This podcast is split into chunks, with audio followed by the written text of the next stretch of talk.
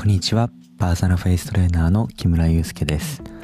この番組はテレワークで表にも出れず体がガチガチになってしまったビジネスマンの皆さんや子育てに追われ自分の時間も取れなくなってしまったママさんたちのために僕パーソナルフェイストレーナー木村祐介が目から鱗あなんだ簡単じゃん。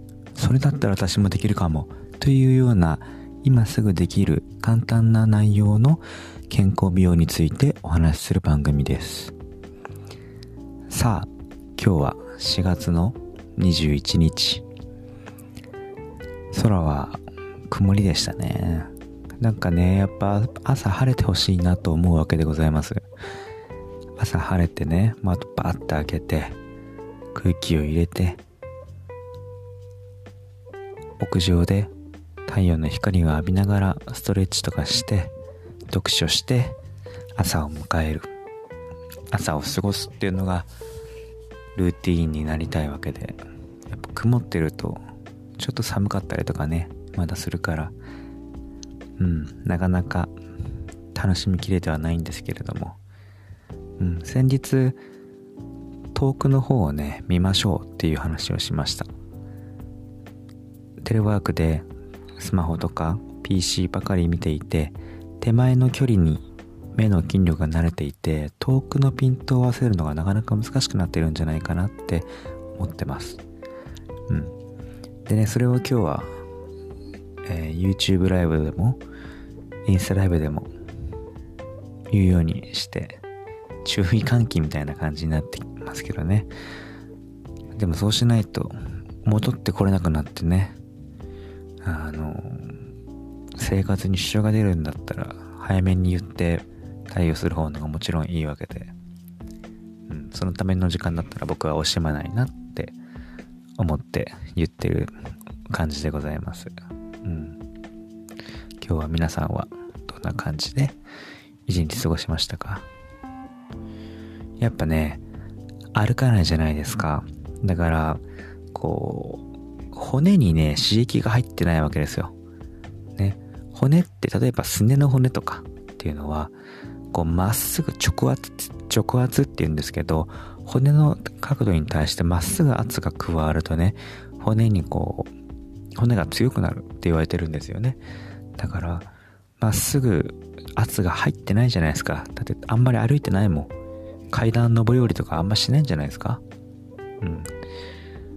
幸い、あの、僕が今住んでるシェアハウスは1階から4階まであるので、階段結構上り下りできるんでね、いいけど、それでもやっぱり、あ、足衰えてんなーなんてこと感じるわけですよ。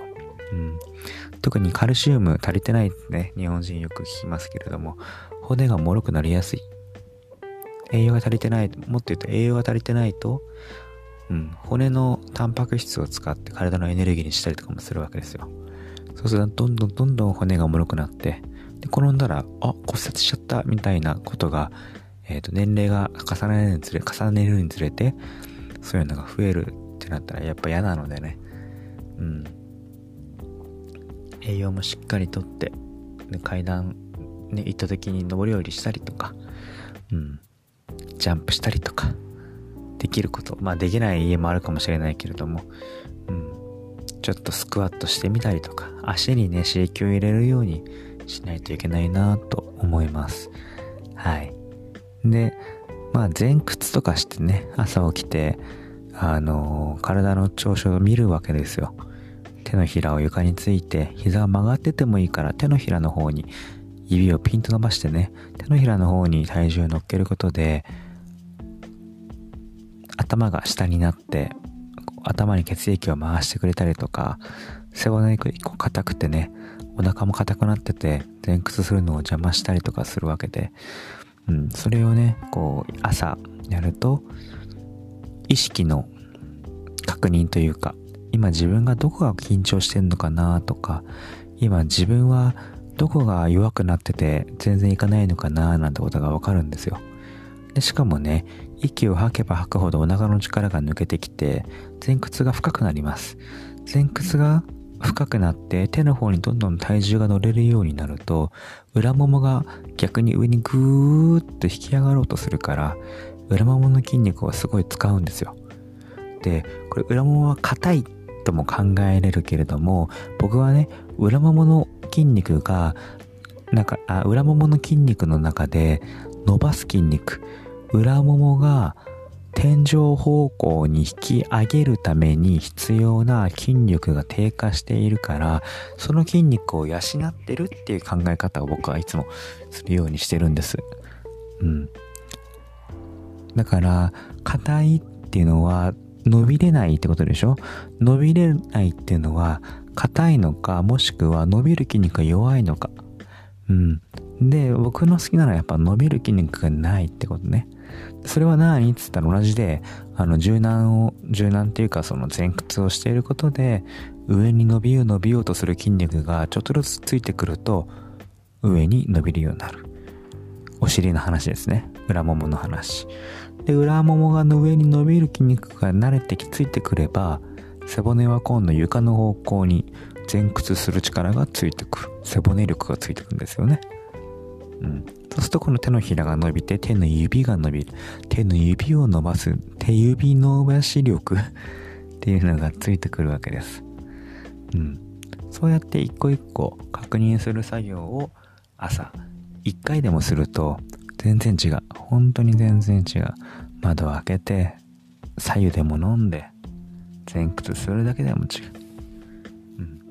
で、そっから掃除したりね、洗濯したりとか、ね、子供と遊んだりとか、そのためにウォーミングアップに前屈っていうのはおすすめです。うん。あとはね、こう、やっぱ、体が縮まってる、まあ、縮まってるっていうのは、何が縮まってんのって言われたら、これ僕的な理論だけれども、縮まってんのはね、皮膚。皮膚が縮んでる。皮膚ってね、あんまり収縮性ないんですよ。収縮性。筋肉ってゴムみたいなイメージをしていただけるといいかなと思うんですが、えっ、ー、とね、伸び縮みをするんですね。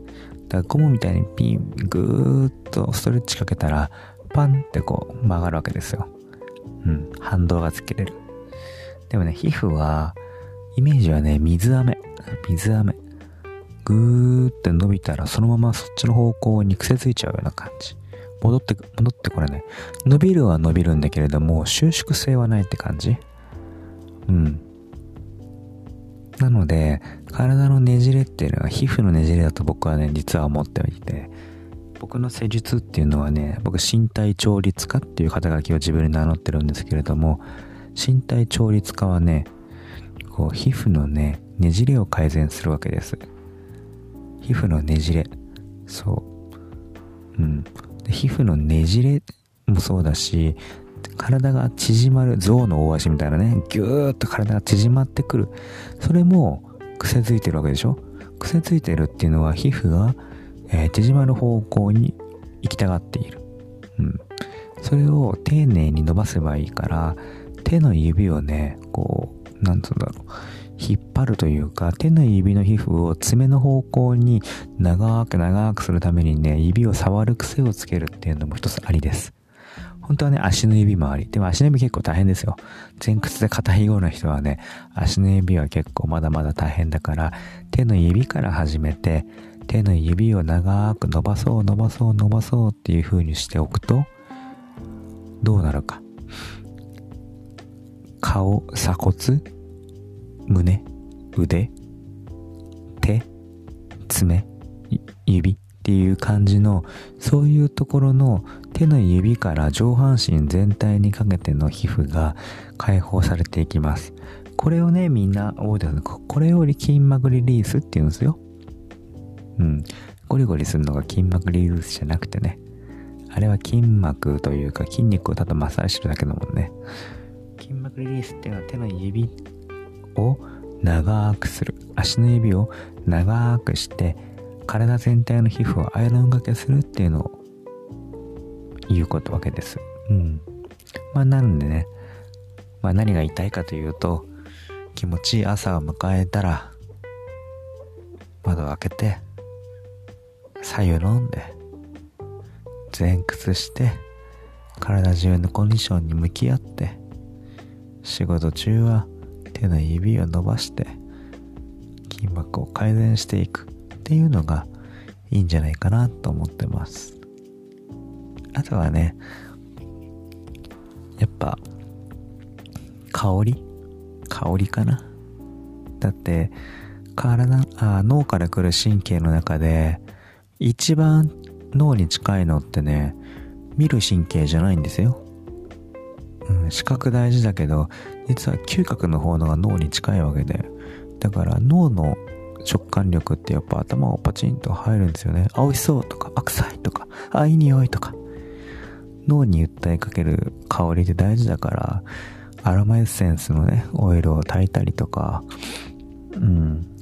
で今だったらほらマスクしてるからマスクにねシュッシュってかけるとねいいんじゃないかな。ね逆にそうマスクでこうそれがギアとなってね香りを脳に楽しませてあげるようなこといいかもしれないですね。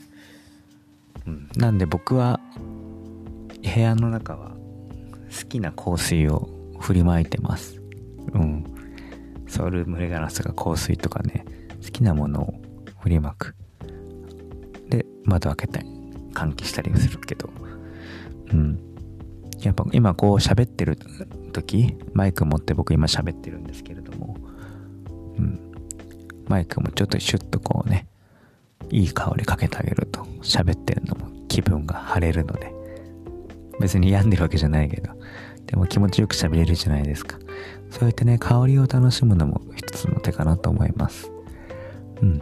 ということで今日は朝のルーティーン、こんなことしてみたら気持ちいいんじゃないのっていうようなテーマを話してみました。これを朝聞いた皆さん、ぜひその場ですぐやってみましょう。これを今夜聞いてる皆さん、明日の朝、ぜひやってみましょう。今日もありがとうございました。パーソナルフェイストレーナーの木村祐介でした。それではまた。